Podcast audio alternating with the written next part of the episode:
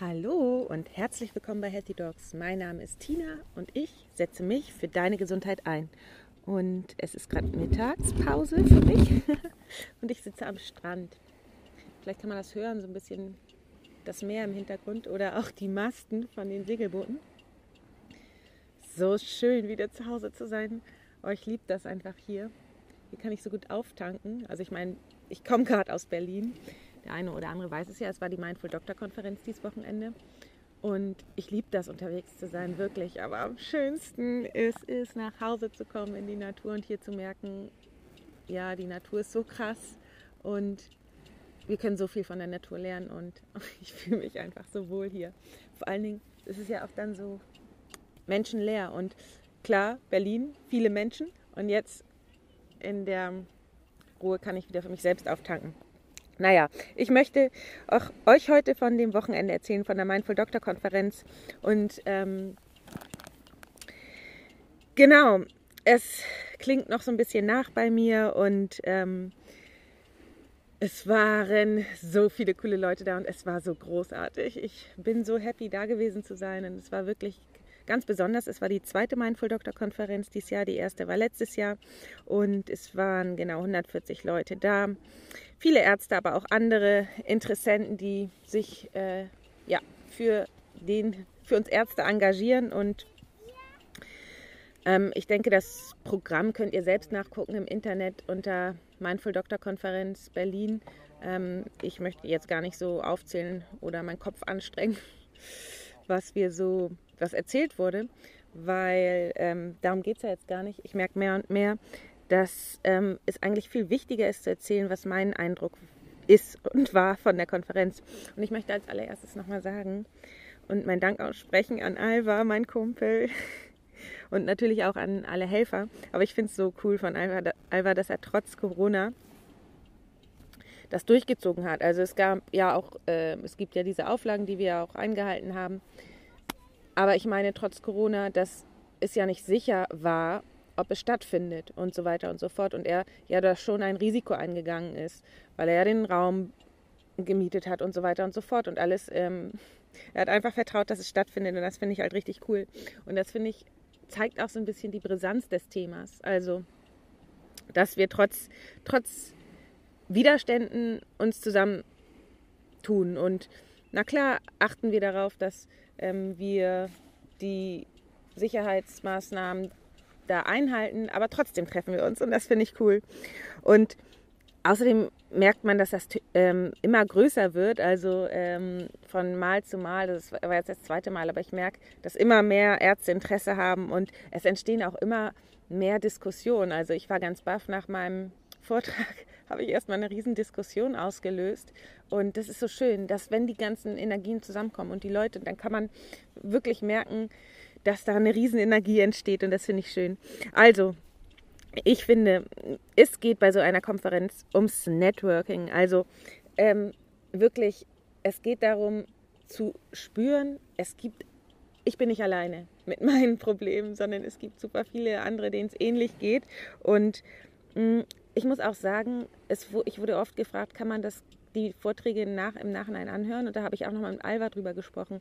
Es ist was ganz anderes. Es geht nicht vordringlich um die Vorträge, die dort gehalten werden, sondern es geht auch um die Energie, die man vor Ort spürt. Es äh, geht darum, oder ich glaube, das meiste passiert, wenn man diese Vibes abbekommt. Also es hört sich jetzt so doof an, aber wenn man die Energie dort spürt, die da entsteht, etwas zu verändern und dieses positive Denken und wenn man auch ein Teil der Bewegung wird und wenn und vor allen Dingen auch ähm, wenn man ins Tun kommt und hier auf der Konferenz gibt es ja die Möglichkeiten. Es gibt so viele tolle Workshops, könnt ihr alles auf der Internetseite nachgucken.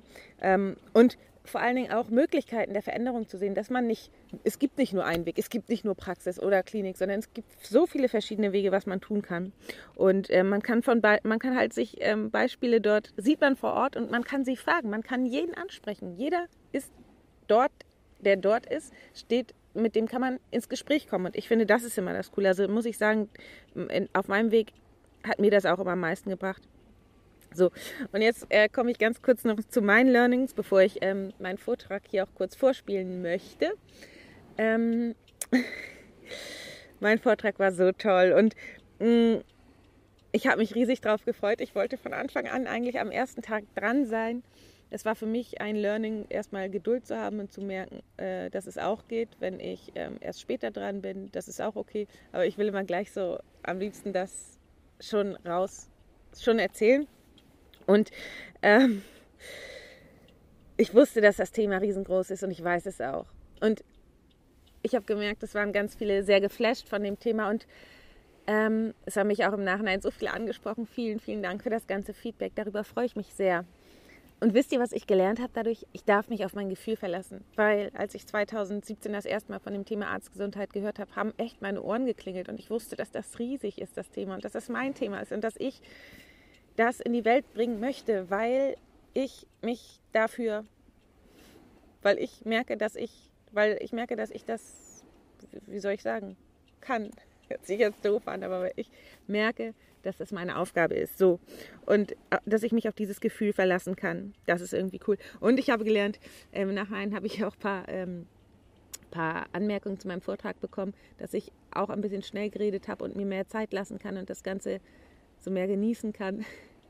Aber ehrlich gesagt wollte ich auch nicht so viel, also ich bin es gewohnt, nicht so viel einnehmen wollen, von der, einzunehmen zu wollen von dem Platz, von der Zeit, sondern ich sage meine Sachen schnell und dann lass, überlasse ich wieder jemanden anders den Raum, weil vielleicht kommt das daher, dass ich äh, in einer Großfamilie groß geworden bin, ne, mit fünf Geschwistern. Da strängelt man sich nicht vor, da äh, dürfen alle mal ran, sozusagen. Und ich will mich auch nicht vordrängen, ich will mich auch nicht im Mittelpunkt stellen. Ich möchte mein Thema präsentieren und dann sind, lasse ich auch anderen Raum.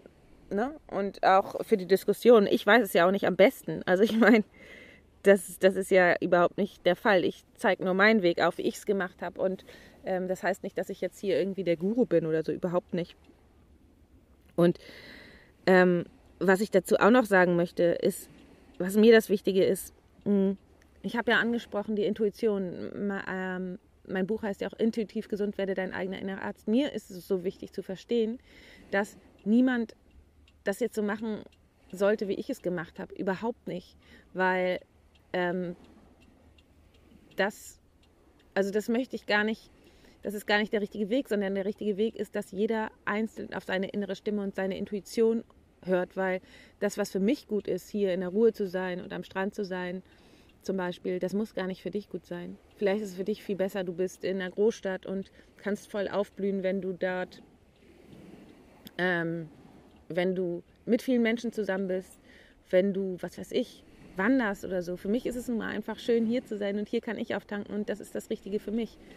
Aber für jeden ist etwas anderes wichtig. Und ich zum Beispiel in meiner Arbeit mit den Ärzten versuche genau das herauszufinden. Und deswegen stupse ich meine, mit, meine Leute, mit denen ich zusammenarbeite, auch immer auf sich selbst zurück, weil viele wollen immer von mir die Antwort. Klar, ich kann sagen, was ich empfinde und in dem Moment spüre, ich, ich nehme viel wahr. Aber wichtig ist, dass mein Gegenüber das in sich selbst fühlt und für sich selbst selber herausfindet. Und das ist das Allerwichtigste. Deswegen, ähm, ja, das, und deswegen habe ich auch äh, meine gute Freundin Nicole Hader, die den Podcast hat, Reise meines Herzens, genau zu diesem Thema nochmal interviewt und wollte das eigentlich heute rausbringen. Aber jetzt habe ich gedacht, ähm, ich lasse nochmal ein Feedback und meinen Vortrag da für euch, für alle, die nicht teilnehmen konnten und bringe das dann nächste Woche, äh, übernächste Woche, ich mache alle zwei Wochen den Podcast zu dem Thema äh, wie höre ich auf mein Herz? Das ist eigentlich, würde ich sagen, das gleiche wie auf die Intuition zu hören. Darauf könnt ihr euch dann auch schon mal freuen. So, und ich wollte nochmal sagen, wenn ich nicht mit jedem sprechen konnte, weil ich glaube, mich haben ähm, ziemlich viele angesprochen und ich habe auch zu einigen gesagt, wir können noch mal nachher sprechen und noch einen Kaffee trinken. Und ich weiß, dass ich nicht mit allen sprechen konnte.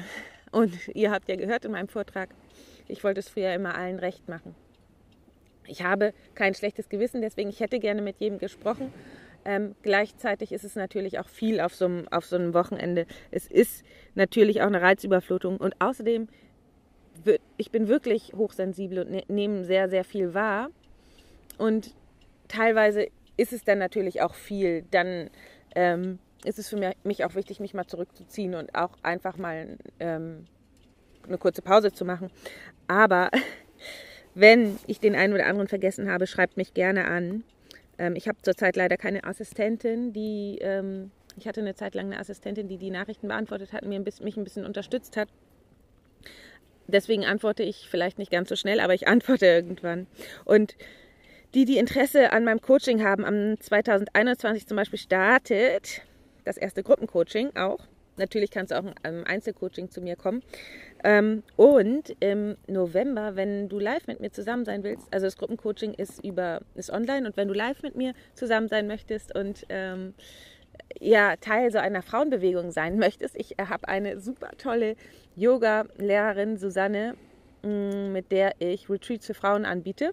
Und das nächste ist im November hier in der Nähe, hier oben im Norden, in der Nähe von äh, Kiel, also bei Preetz am Bistensee ist total schön da. Also kannst mal auf meiner Internetseite gucken unter Events, also unter www.intuitiv-gesund.de unter Events. Und du kannst das auch bei Eventbrite finden, das heißt Rise Sister Rise. Habe ich nämlich vergessen zu sagen gestern. Ähm, haben sich auch schon, glaube ich, äh, viele Frauen angemeldet, aber ich denke mal, dass da noch Plätze sind. Müsst, euch, müsst ihr mal gucken, wenn euch das überhaupt interessiert. Das ist ein Wochenende. Und ähm, da geht es um Selbstliebe. Und ähm, genau, äh, außerdem, wenn du Interesse hast, kannst du dir auch und erstmal, weil viele haben gefragt, was ist denn der erste Schritt? Und ich würde vielleicht im ersten Schritt, wenn du irgendwie erstmal noch nicht weißt, wie und was mache ich und oft ist ja auch am Anfang schwer, in sich selbst zu investieren. Aber ein Buch zum Beispiel ist ja nicht so teuer. Und wenn du magst und dich interessiert, wie ich angefangen habe, ich habe das alles in meinem Buch beschrieben, das ähm, wird gerade überarbeitet und kommt die Zweitauflage nächstes Jahr raus, aber ich, ähm, die Erstauflage gibt es auf jeden Fall bei Amazon zu kaufen.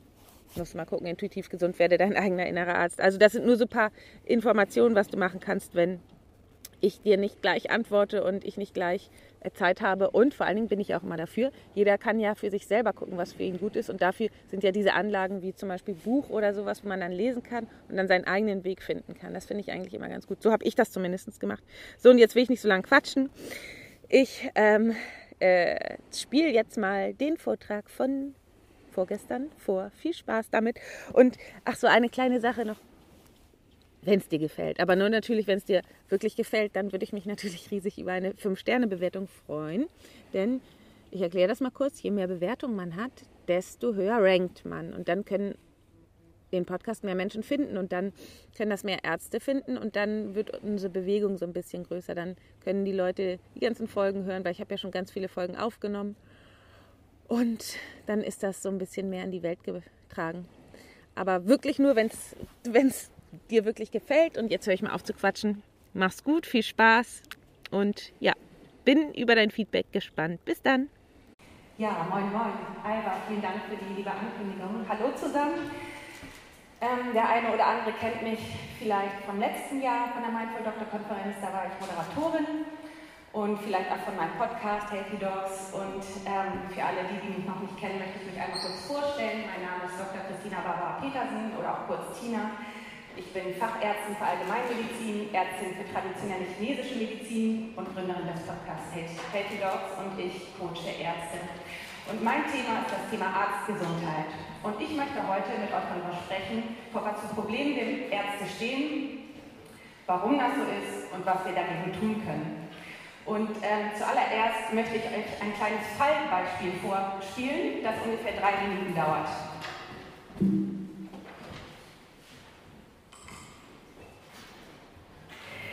Ein ganz in Anführungszeichen normaler Tag in der Notaufnahme.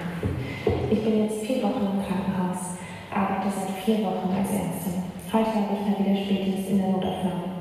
Wir sind zu zweit für die Notaufnahme zuständig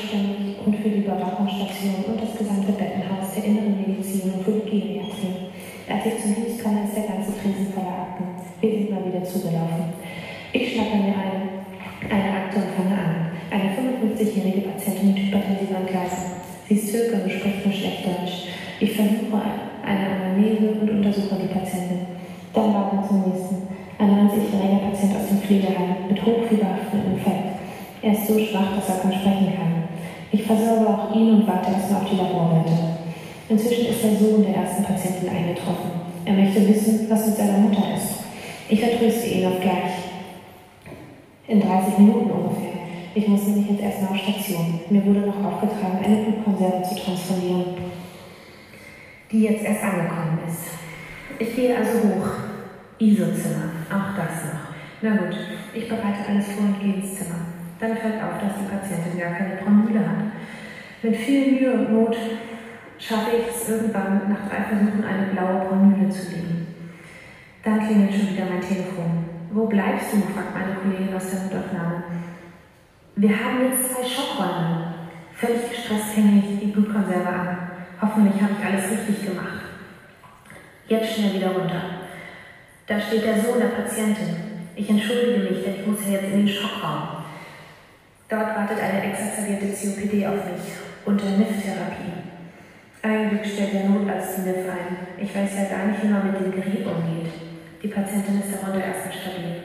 Ich kann kurz durchatmen. Da klingelt das Stationstelefon. Ein Patient auf der Inneren hat Bauchschmerzen.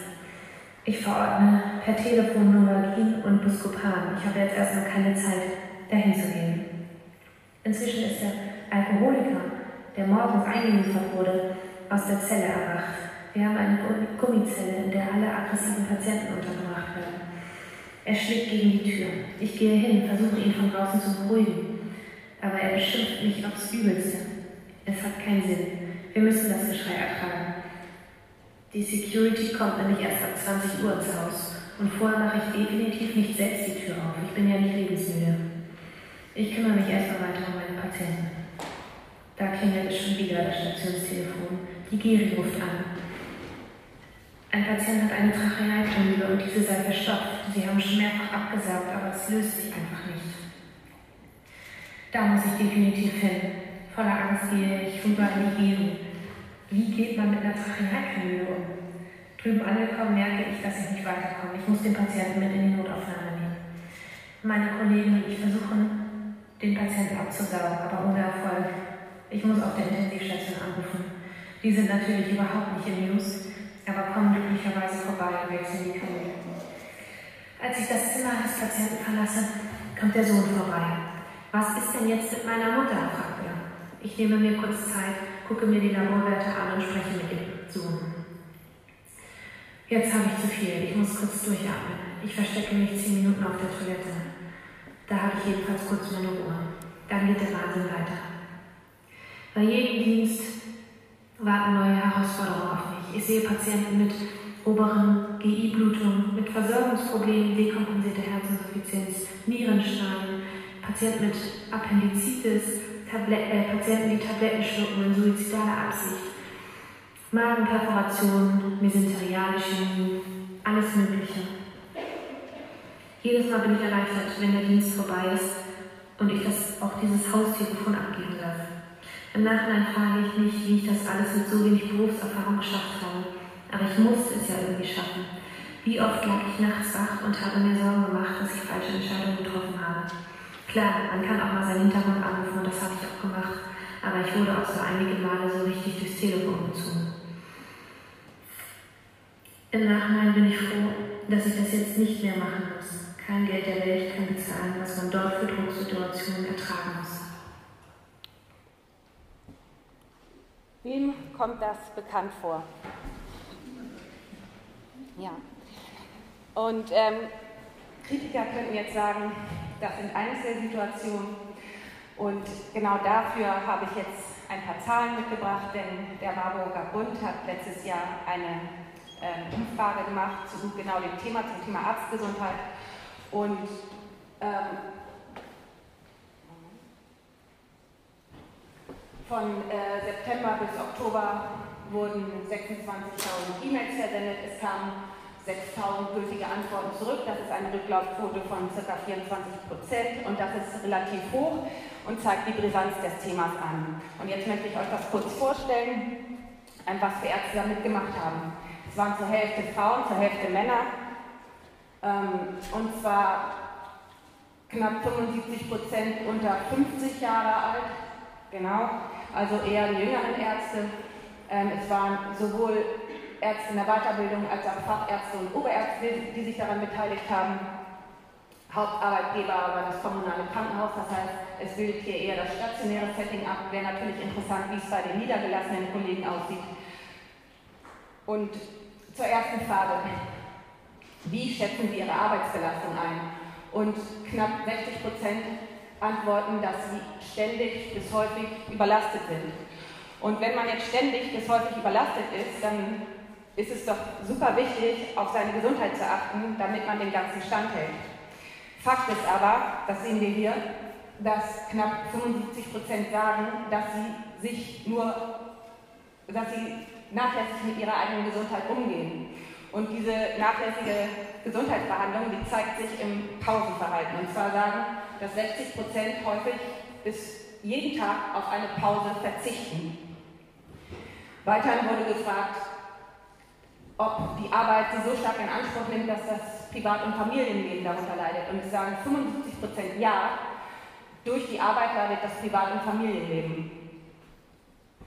Was ähm, eine letzte Frage noch heute euch vorstellen, ähm, betrifft die Frage des Berufswechsels. Und es wurde wirklich gefragt, erwägen Sie, Ihre ärztliche Tätigkeit ganz aufzugeben, also den Kittel an den Nagel zu hängen. Und da sagen 21 Prozent, das heißt jeder fünfte Arzt, ja.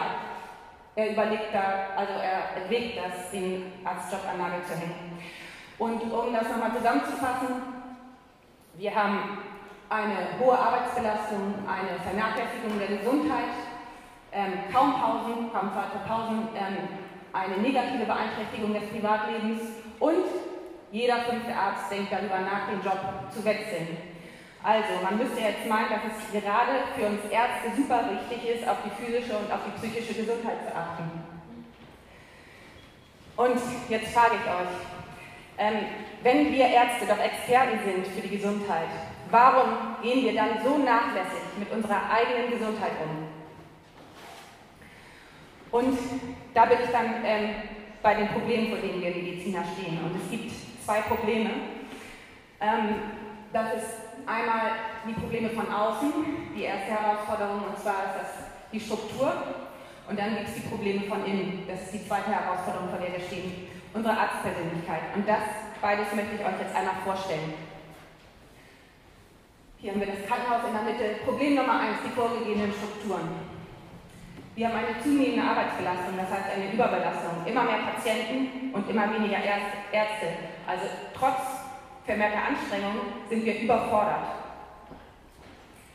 Die Ökonomisierung, das heißt, ähm, wir haben eine weitere Aufgabe dazu bekommen. Wir müssen uns jetzt auch noch darum kümmern, dass Geld in die Kassen kommt.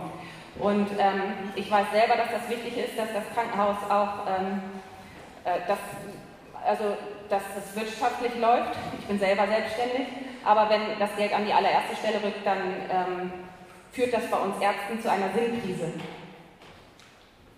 Dann haben wir die zunehmende, Bürokratisierung. Das heißt, ähm, wir haben noch eine weitere Aufgabe dazu bekommen. Wir müssen uns jetzt auch noch um die Dokumentation kümmern.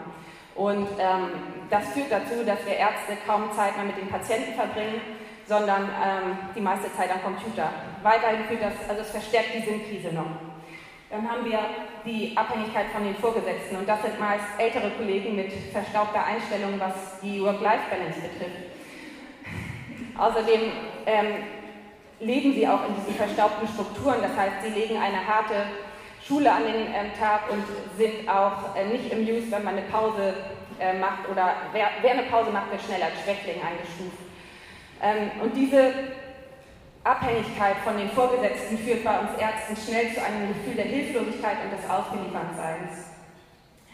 Ähm, man wird auch schnell als ähm, Nestbeschmutzer bewertet, wenn man Systemkritik äußert, so wie ich jetzt zum Beispiel. Aber ich meine das nicht böse. Ähm, Konkurrenz statt Miteinander. Ähm, in dem Studium lernen wir uns zu vergleichen und das führt zu Neid. Und in einer Fahrradausbildung müssen wir unseren Katalog vollkriegen mit Untersuchungen und das führt natürlich zur äh, Ellbogenmentalität. Dann haben wir den fehlenden Raum für Arztgesundheit und da haben meine Ohren wirklich geklingelt, als ich das 2017 das erste Mal gehört habe, Arztgesundheit als ich das gehört habe, diesen Begriff, den kannte ich vorher noch nicht, habe ich für mich in meinem Kopf gecheckt, dass das der Schlüssel ist dafür, ähm, rauszukommen aus der Reparaturmedizin, in der wir uns derzeit befinden. Denn nur, also wir Ärzte wissen nicht, für uns selber zu sorgen und können das so auch nicht den Patienten weiterbringen. Der Schlüssel liegt aber in uns Ärzten. Wir sind die Vorbilder für die Patienten. Und wenn wir Ärzte lernen, für uns selber zu sorgen, dann können wir das weitergeben. Und ich habe äh, davon gehört, als ich 2017 ähm, in der Praxis gearbeitet habe und zu dieser Fortbildung gegangen bin von dem Herrn Professor Braun, der die Stiftung für Arztgesundheit gegründet hat und war wirklich, ich habe gemerkt, also da, das ist ein riesengroßes Feld, das ist noch nicht betreten, aber es ist so offensichtlich, dass, das, dass, dass wir daran arbeiten müssen. Fehlender Raum für Kommunikation, das heißt, es gibt keine Mentoring-Programme, es gibt kein Feedback, es gibt keine Sicherheit, es gibt niemanden, der einen an die Hand nimmt. Und ich zum Beispiel habe mir alles selber beigebracht, ich habe mir Sonografie selber beigebracht und man also ich sage immer Learning by Error oder Learning by Doing oder by Error ist leider so. So, und jetzt könnte man sich ja fragen, warum lassen die Ärzte das denn mit uns machen? Und da kommen wir zum zweiten Problem, unserer Arztpersönlichkeit. Und das möchte ich euch jetzt einmal vorstellen. Es besteht ein hoher Idealismus. Das heißt, wir sind mit Leidenschaft angetreten. Wir sind mit Herz und Seele Arzt geworden, möchten gern Menschen helfen und sind super interessiert am menschlichen Körper. Helfermentalität. Wir, uns geht es besser, wenn wir anderen helfen und ähm, damit sind wir ständig mit unserem Fokus bei den Gegenüber und vernachlässigen unsere eigenen Bedürfnisse. Leidensbereitschaft. Wir sind bereit zu leiden, ähm, um die Bedürfnisse der anderen zu erfüllen. Aufopferungsbereitschaft. Wir sind sogar bereit, unsere eigene Gesundheit dafür zu opfern. Hier sehen wir den fehlenden Akku, fehlende Selbstfürsorge. Das heißt, wir haben niemals gelernt, ähm, für uns selbst zu sorgen und unsere eigenen Bedürfnisse zu erkennen. Dann sehen wir hier das WLAN-Zeichen, also ähm, ständig online, starke Empathie, keine Abgrenzung, darüber haben wir auch schon viel gehört. Ähm, viele Ärzte sind sehr sensitiv und nehmen viele Gefühle von den Patienten wahr und wundern sich dann am Ende des, des Tages, dass sie total energetisch leer nach Hause gehen. Ups, Angst zu viel. Großes Verantwortungsgefühl. Wir Ärzte fühlen uns ständig für alles verantwortlich, sei es für die Patientenversorgung als auch die Dokumentation, dann auch ähm, die Monetarisierung. Wenn wir ein, also man könnte uns noch zig Aufgaben mehr geben und wir würden das annehmen, weil wir auch irgendwie so ein bisschen Meister im Kontrollieren sind oder die Kontrolle nicht verlieren wollen. Aber dazu später noch mehr. Wir haben Angst, Fehler zu machen, weil wir im Studium ständig bewertet und verurteilt wurden. Wir haben schnell ein schlechtes Gewissen und Schuldgefühle, wenn wir etwas für uns selbst tun. Wir haben ein mangelndes Selbstwertgefühl. Wir sind es uns selbst nicht wert, für uns selbst zu sorgen oder sogar in uns selbst zu investieren. Und wir haben ein großes Misstrauen und Angst vor Veränderungen. Das heißt, wir sind sehr ängstlich und ähm, vorsichtig, haben einen Tunnelblick, möchten nur das, was wir bereits schon kennen und möchten uns nicht aus der Komfort Komfortzone herausbewegen und blockieren damit unsere eigene Weiterentwicklung. Und jetzt komme ich dazu, kann, könnte man sich jetzt fragen, woher weiß ich das denn alles? Ich selbst bin das lebende Beispiel. Ihr habt vorhin mein ähm, 25-jähriges Berufsanfänger-Ich gehört im Fallbeispiel. Und jetzt möchte ich nochmal auf dieses ähm, Berufsanfänger-Ich eingehen. Schön brav mit Seitenscheitel. Ja. Mm. genau. Dieses 25-jährige Ich hat die folgenden Glaubenssätze. Ich bin nicht genug. Ich muss es allen recht machen. Meine Bedürfnisse sind nicht wichtig. Alles andere ist wichtiger als ich. Ich bin für alles verantwortlich und ich darf keine Fehler machen. Und wozu führt das? Wozu führen diese Glaubenssätze? Es führt dazu, dass, dass ein Selbstfürsorgedefizit besteht. Das heißt, sie kann nicht für sich selbst sorgen, weil sie ihre eigenen Bedürfnisse nicht kennt und weil sie nicht auf ihre eigene innere Stimme hören kann. Dann besteht natürlich die Angst zu versagen, weil sie diesen Glaubenssatz hat, ich bin nicht gut genug und sich immer mehr anstrengt. Sie also, sie denkt, sie selber ist das Problem und strengt sich immer mehr an, strengt sich immer mehr an, weil sie nicht möchte, dass es auffällt. Sie möchte nicht, dass jemand merkt, dass sie selber denkt, sie ist das Problem und sie hat solche Angst, das zu vertuschen, dass sie sich immer weiter anstrengt und denkt, sie selber sei das Problem. Und das führt dazu, dass sie arbeitet bis zum Umfallen. Ich habe früher echt nonstop gearbeitet, ohne wirklich eine Pause zu machen. Ähm, nichts gegessen den ganzen Tag und ich habe mich so angestrengt, ich wollte es allen recht machen und ich bin trotzdem mit einem schlechten Gewissen und einem schlechten Gefühl nach Hause gegangen am Abend, weil ich nicht alles geschafft habe und bin ähm, dann, habe noch was Ungesundes gegessen und bin todmüde ins Bett gefallen. Vernachlässigung der eigenen Gesundheit, ja, ich habe meine eigene Gesundheit vernachlässigt. Ich bin krank zur Arbeit gegangen mit Migräne, mit Zahnschmerzen. Und ähm, ich kann nochmal sagen, dass das im Studium begonnen hat, denn im Studium haben wir gelernt, dass wenn wir uns krank melden, dann ähm, dürfen wir nicht ins nächste Semester und ähm, es wurde sozusagen von uns erwartet, dass wir nicht krank sind und eines Tages, ich bin wirklich nicht schmerzempfindlich, aber eines Tages war es bei mir so, dass ich starke Schmerzen hatte, die dann nachts so schlimm wurden, dass ich meine damalige Mitbewohnerin überredet habe, dass sie nicht ins Krankenhaus fährt. Und ich hatte einen Nierenstein und habe dann Opiat bekommen, wodurch die Schmerzen schnell besser wurden. Ich habe dann ähm, in den frühen Morgenstunden meine Mutter angerufen, dass sie mich schnell zur Uni fährt, damit ich die Dermaklausur mitschreiben kann und ähm, damit ich nicht durchs Semester falle und mit meinen Freunden weiterhin zusammenbleiben kann. Und ich hoffe, das hat keiner gemerkt, dass ich da im Schlafanzug angekommen bin. Aber ich äh, war ja noch so unter den äh, Schmerzmitteln, dass mir das auch egal war. Und das zieht sich natürlich durch, wenn man das einmal so gelernt hat. Dann Belastung von persönlichen Beziehungen. Meine eigene Beziehung ist während der Facharztausbildung ähm, kaputt gegangen, weil ich zu einem Menschen geworden bin, der ich nicht sein wollte. Und da sind wir beim nächsten Punkt, Burnout. Viele Ärzte sind schon am Rande des Burnouts und merken es gar nicht. Das gehört dazu, oder dazu gehört es, wenn man die Leidenschaft am Arztsein verloren hat, wenn man nicht mehr weiß, warum man täglich aufsteht und nicht mehr weiß, warum man Arzt geworden ist, aber auch nicht weiß, was man stattdessen tun soll, wenn man plötzlich gereizt wird und aggressiv und genervt ist von den Patienten, aber auch genervt von den Angehörigen. Schlafprobleme. Durch die Dienste, in denen ich wirklich ähm, viel zu tun hatte, war ich ständig so angespannt, dass ich nur noch mit Oropax und äh, Schlafmaske und solcher Beißschiene fürs Knirschen schlafen konnte. Ersatzbefriedigung. Ich habe jedes Wochenende Alkohol getrunken, um ähm, mich zu beruhigen und um das Ganze zu vergessen.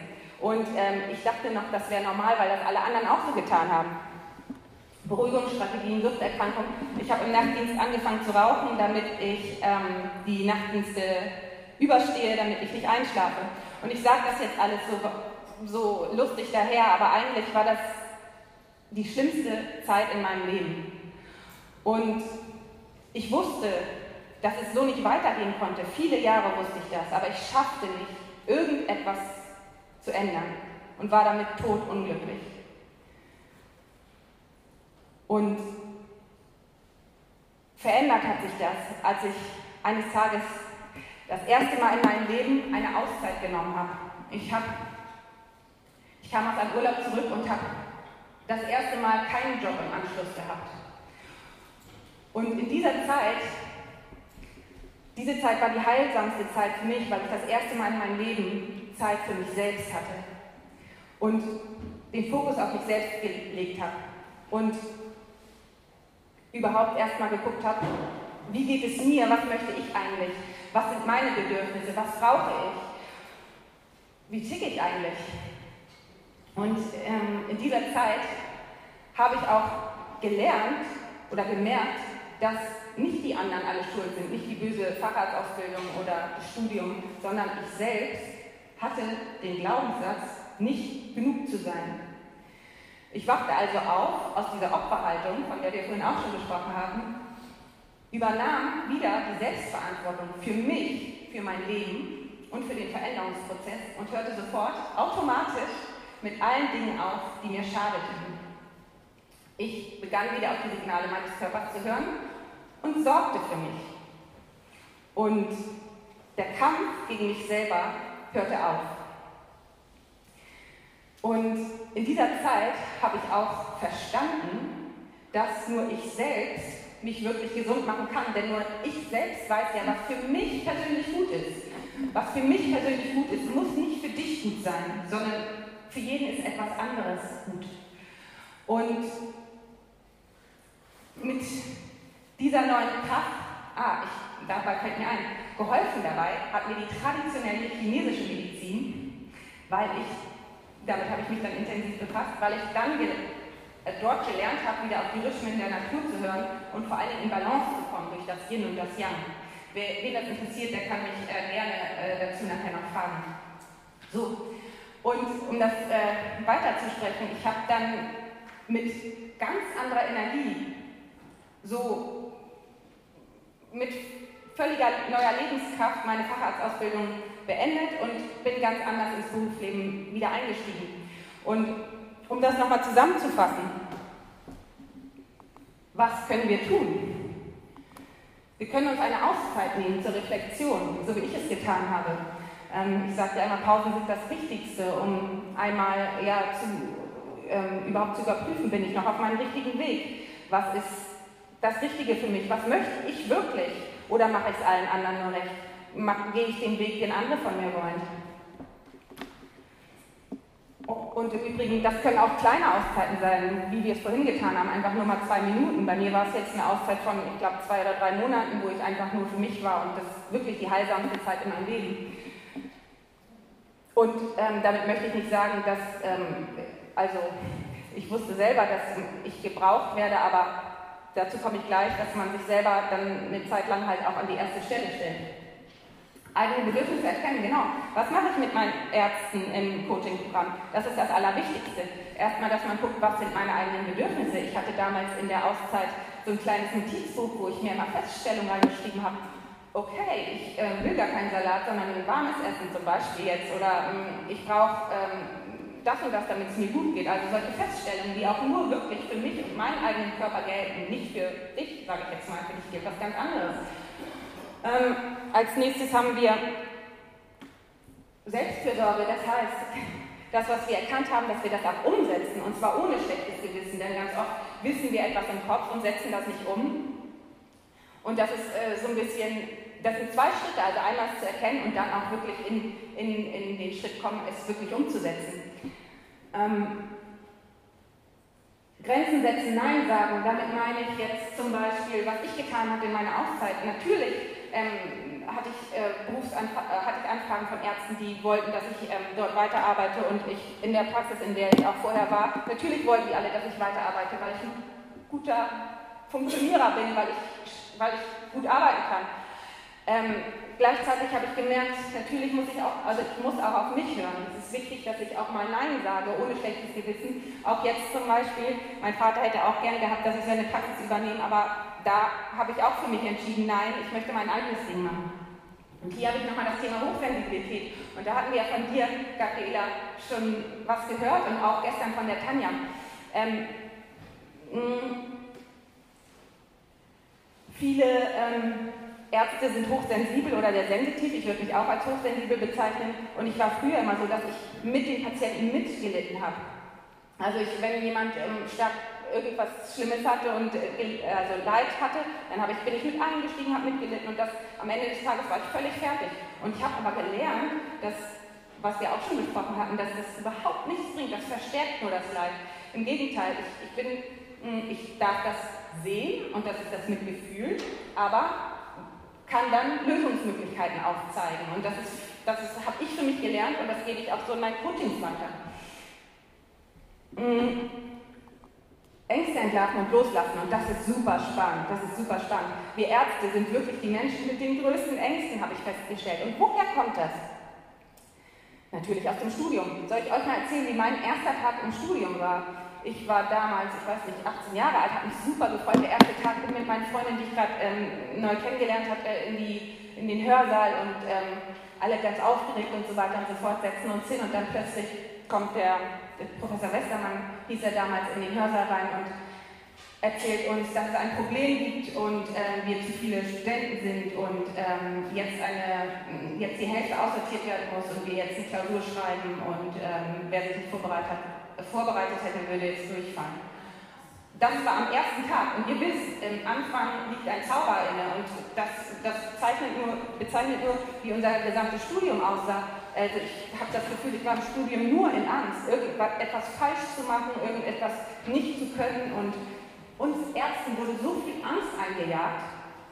Und ähm, das habe ich wirklich festgestellt. Ich habe ja den Angstkurs entworfen, also ich habe so einen Online-Angstkurs, einfach weil ich mich mit dem Thema viel auseinandergesetzt habe, weil ich selber meine eigenen Ängste loswerden wollte und ähm, äh, anderen das auch beibringen möchte. Auch in meiner, ich habe eine Praxis für traditionelle chinesische Medizin und da ähm, habe ich viele Patienten mit Panikattacken, mit Angststörungen und ähm, gerade wir Ärzte sind leider betroffen und wir können gar nichts dafür. Das ist natürlich, wenn das, also im, in der traditionellen chinesischen Medizin sagen wir natürlich, das Qi folgt der Aufmerksamkeit. Und wenn wir ständig mit dem Thema Angst uns befassen, dann ist, wirkt das automatisch auf uns. Also ähm, genau, Ängste entlarven und loslassen, super, super wichtiges Thema. Glaubenssätze hinterfragen und verändern, auch super wichtig. Ich hatte vorhin gesagt, mein 25-jähriges Berufsanfänger, ich hatte den Glaubenssatz, nicht genug zu sein. Und jetzt muss man mal verstehen, was Glaubenssätze sind. Glaubenssätze sind unterbewusste Programmierungen, die immer wieder im Außen das gleiche Ergebnis erzeugen. Und wenn ich den Glaubenssatz habe, ich bin nicht gut genug, dann versuche ich, das zu vertuschen und im Außen immer noch mehr zu leisten und zu leisten und zu leisten, damit ja keiner merkt, dass ich im Inneren denke, ich bin nicht gut genug. Und das passiert unterbewusst. Und so ist es, dass wir Ärzte die nächste Bezeichnung und nächste, das nächste Zertifikat dem hinterherrennen, um ja zu vertuschen, dass wir innerlich uns nicht gut genug fühlen. Und ähm, es kann nur aufhören, indem wir uns innerlich ändern, indem wir innerlich erkennen, warum wir im Außen denken, so viel leisten zu müssen.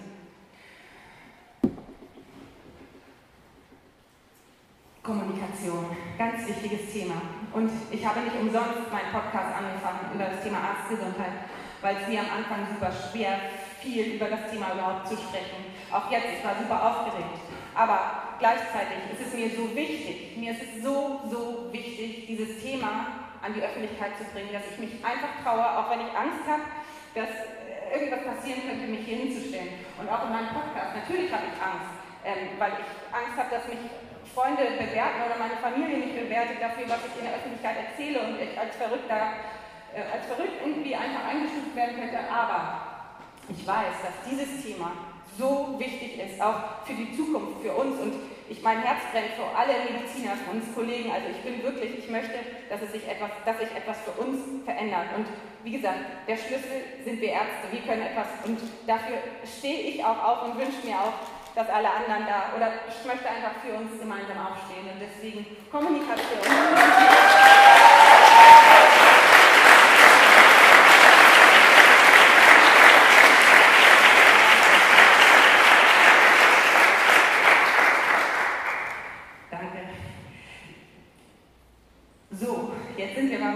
letzten Punkt eigene Eigenschaften hinterfragen.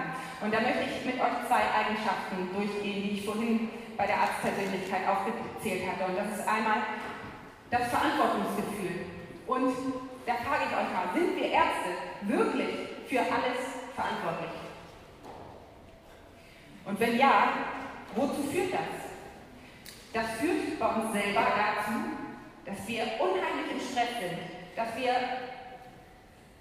super schnell schlechtes Gewissen haben und Schuldgefühle, weil wir es überhaupt nicht, wir können ja gar nicht alles schaffen. Und jetzt super spannend, wozu führt es beim Patienten? Beim Patienten führt es zu einer Abhängigkeit.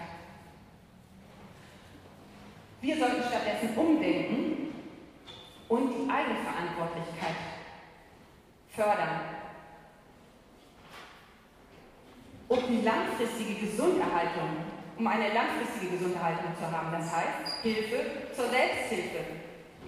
Also raus aus den Abhängigkeiten. Und ich habe letztes Jahr, also ich habe mich so intensiv mit dem Thema befasst und ich selber habe ja, als ich euch erzählt habe von meiner Auszeit, habe ich ja auch gesagt, dass das ein Schlüssel für mich war, die Eigenverantwortung für mich selber zu übernehmen und nie, nicht jemand anders die Schuld in die Schuld zu schieben, nur weil das Studium so war, nur weil die Facharztausbildung war, nur weil meine Eltern so sind, es ist jetzt so oder so, sondern ich habe Eigenverantwortung übernommen. Ich habe gemerkt, dass alles in mir beginnt. Und genauso mh, mm, ist es auch für den Patienten wichtig, dass er lernt, oder für unsere Patienten wichtig, dass sie lernen, dass alles in ihm selber beginnt.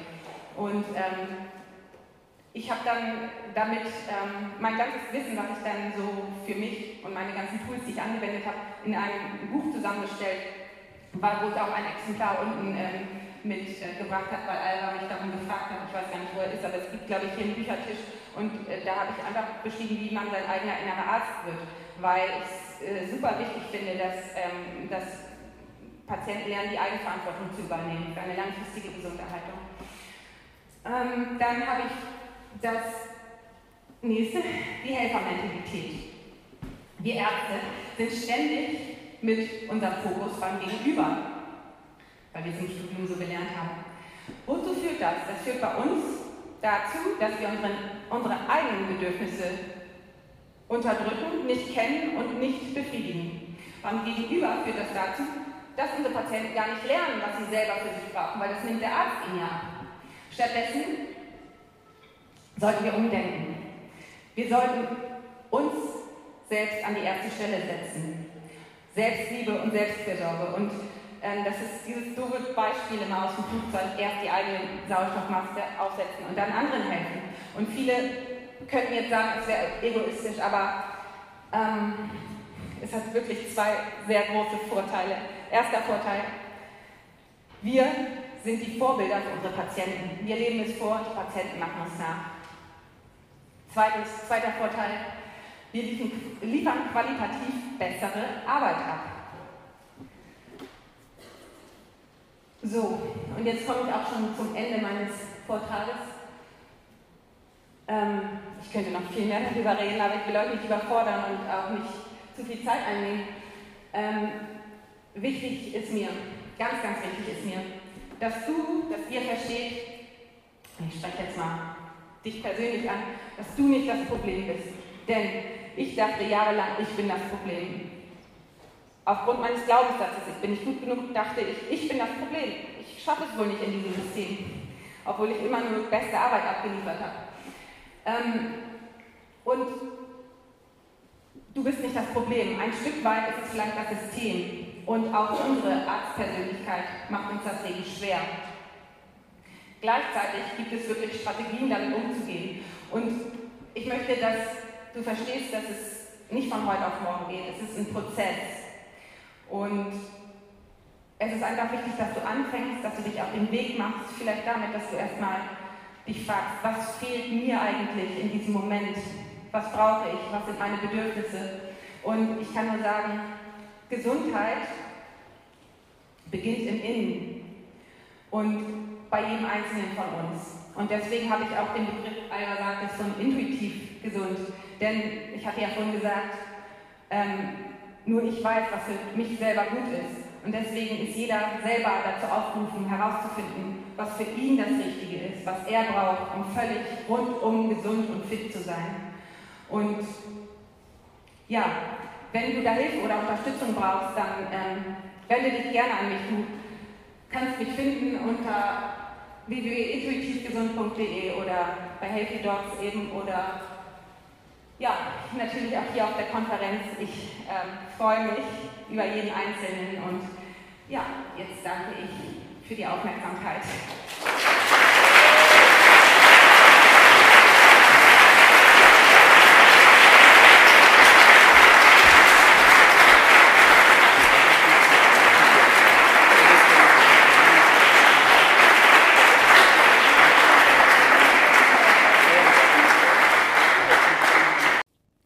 hoffe sehr, dass dir mein Vortrag von der Mindful Doctor Konferenz gefallen hat. Ich werde den auch nochmal zu YouTube stellen. Ähm, kannst auf meinem YouTube-Kanal Intuitiv Gesund gucken. Da ist nämlich dann die Präsentation mit enthalten. Ich habe ja ähm, eine PowerPoint-Präsentation dazu gemacht.